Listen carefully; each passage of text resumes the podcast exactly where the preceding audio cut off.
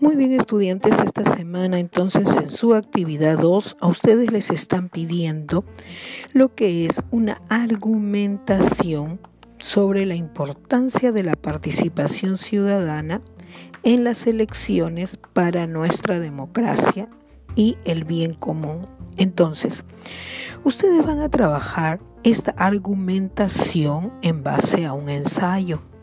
Nosotros tenemos que primero conocer qué es una argumentación. La argumentación es un acto de dar conocimientos, ideas que yo puedo tener, doy argumentos que yo tengo para defender un punto de vista, pero no es mío nada más, sino mi punto de vista está basado en fuentes confiables. ¿Cuáles son esas fuentes confiables? Esas fuentes confiables son las lecturas que ustedes han recibido, fuente A, fuente B, fuente C, fuente D. Con la lectura de estas fuentes yo puedo ya elaborar mi ensayo, que es argumentar sobre la importancia de la participación ciudadana en las elecciones para elegir a nuestros representantes. ¿Y cómo voy a tener yo un ensayo con las altas notas? Porque tú tienes unos criterios que están en la cartilla final que yo te he enviado. Entonces, ¿cómo hago yo para que esos criterios estén en mi argumentación, en mi ensayo? Es bien fácil. Yo voy tomando punto por punto de esa cartilla final. En el primer punto me dicen, tiene que haber deliberaciones y consensos sobre la problemática de lo que es las elecciones en nuestro país, pero basado en fuentes confiables. Entonces yo en un párrafo o en dos párrafos, yo ya puedo tomar este primer punto sobre lo que he leído en base a esas fuentes confiables. ¿Qué me dicen sobre los procesos electorales? ¿Qué me están argumentando? Luego, paso, ¿qué más voy a introducir en mi ensayo?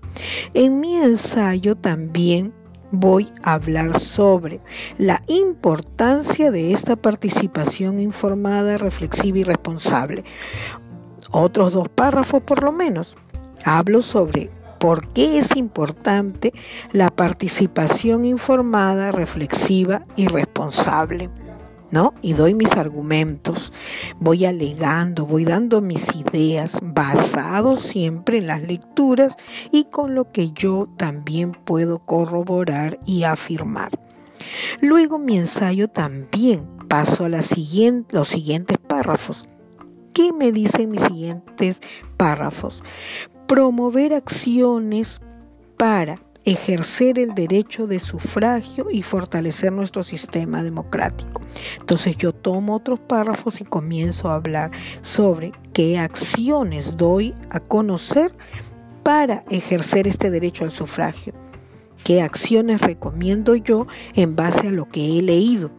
¿No? En base a lo que he leído van a haber acciones. ¿No? Por ejemplo, que los jóvenes hoy en día están más atentos y a lo que es los procesos electorales. Las personas mayores han bajado este sentido de lo que es la importancia que tenían los procesos electorales para ellos, ¿no? Yo puedo empezar a dar qué acciones puedo dar en base a eso. Entonces, una vez que yo ya cumplí con estos tres criterios, de hecho, mi ensayo va a tener una buena nota porque yo estoy tomando los criterios que me está pidiendo la cartilla final.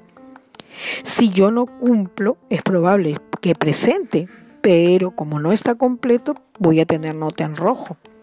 Entonces, con estas indicaciones yo creo que vamos a ir mejorando la presentación de nuestras evidencias finales. Muy bien, estudiantes,